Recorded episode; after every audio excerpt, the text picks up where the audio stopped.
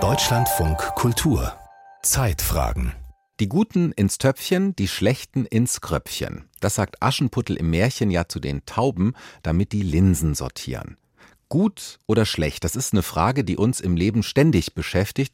Natürlich gilt es auch für die Wissenschaft. Ob eine Studie nun gut oder schlecht ist, das entscheiden natürlich nicht Tauben, sondern Menschen im sogenannten Peer-Review-Verfahren. Das Ganze sind letztlich Gutachter, die neue Forschungsergebnisse objektiv bewerten und nur das, was für gut befunden wird, landet dann auch in einer wichtigen Wissenschaftspublikation.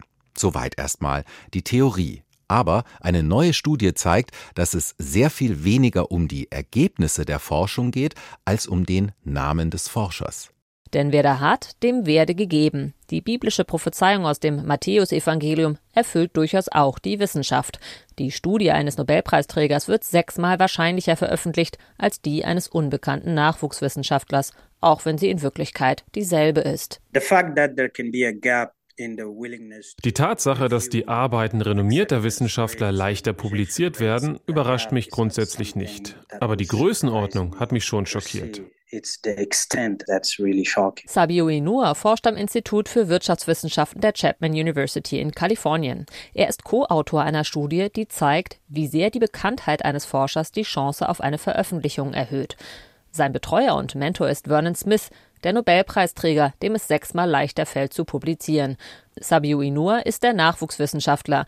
Stand sein Name als Autor auf der exakt gleichen Publikation, hielten zwei Drittel der Gutachter das Manuskript gar nicht für würdig, gedruckt zu werden. Ich möchte das nicht zu meiner persönlichen Geschichte machen. Ich sehe es als ein generelles Problem, nicht als ein persönliches. Das ist wie eine Art Selbstschutz, um nicht dem unguten Gefühl zu erliegen, dass der Name eines Autors mehr Gewicht hat als die Wissenschaft selber. Aber genauso ist es, zumindest manchmal. Der sogenannte Matthäus-Effekt, bei dem denen gegeben wird, die schon haben, ist eines der Probleme des Peer Reviews. Dass es ihn gibt, ist seit Jahrzehnten dokumentiert. Der interessantere Aspekt finde ich tatsächlich, ist ein Grund, weshalb wir diese Art von Studien immer wieder wiederholen und sich nicht sonderlich viel tut, hat das etwas damit zu tun, dass das, was da gesagt wird, auf eine Art und Weise sagen, unbequem ist, dass man damit fast nicht umgehen kann. Martin Reinhardt forscht an der Berliner Humboldt-Universität. Die Funktion des Gutachtersystems für wissenschaftliche Veröffentlichung ist sein Spezialgebiet. Hier wird gezeigt, dass etwas nicht so funktioniert, wie es funktionieren sollte. Wir müssen was tun, da gibt es Bias, das ist schlimm für die Wahrheit, die die Wissenschaft produziert und das ist ja eine ganz große Sache. Voreingenommenheit oder Bias ist ein Problem für die Forschung, das findet Martin Reinhardt durchaus auch, aber nicht, weil es schlecht für die Qualität der Wissenschaft wäre. Die ist gegenüber subjektiven Entscheidungen erstaunlich robust. Wir haben seit 40 Jahren diesen Befund, dass wenn wir diese Experimente machen im Peer Review, dass wir nicht nur Bias haben, sondern dass wir komplett andere Entscheidungen haben. Also wenn man Experimente macht und Anträge oder Papiere an zwei Gruppen von Gutachtenden gibt, die gleichermaßen qualifiziert sind, stellt man fest, die sind sich überhaupt nicht einig. Genau das hat Sabiu Inua mit dem Manuskript erlebt, das er für die Vergleichsstudie von Nobelpreisträger und Nachwuchswissenschaftler bei hunderten Fachmagazinen eingereicht hat.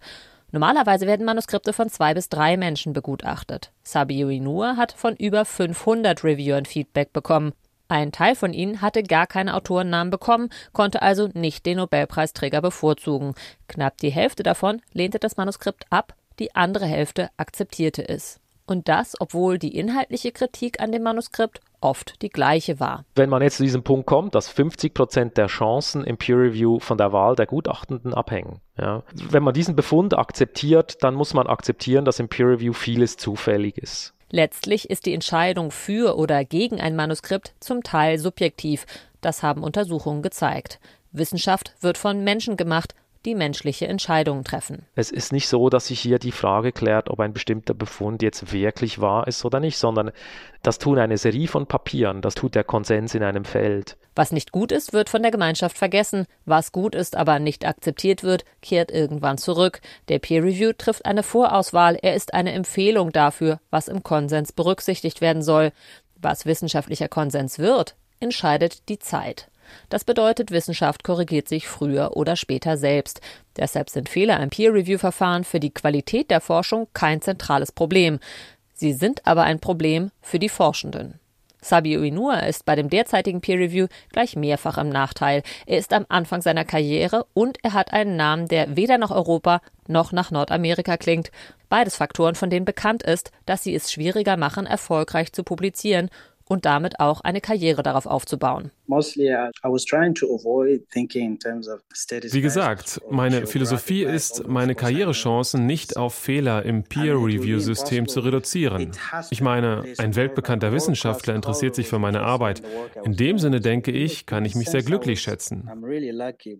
Was mir am meisten zu denken gibt, ist, dass Wissenschaft, wie wir sie im Moment betreiben, Ideen, die über das hinausgehen, was Mainstream ist, mehr oder weniger abstraft.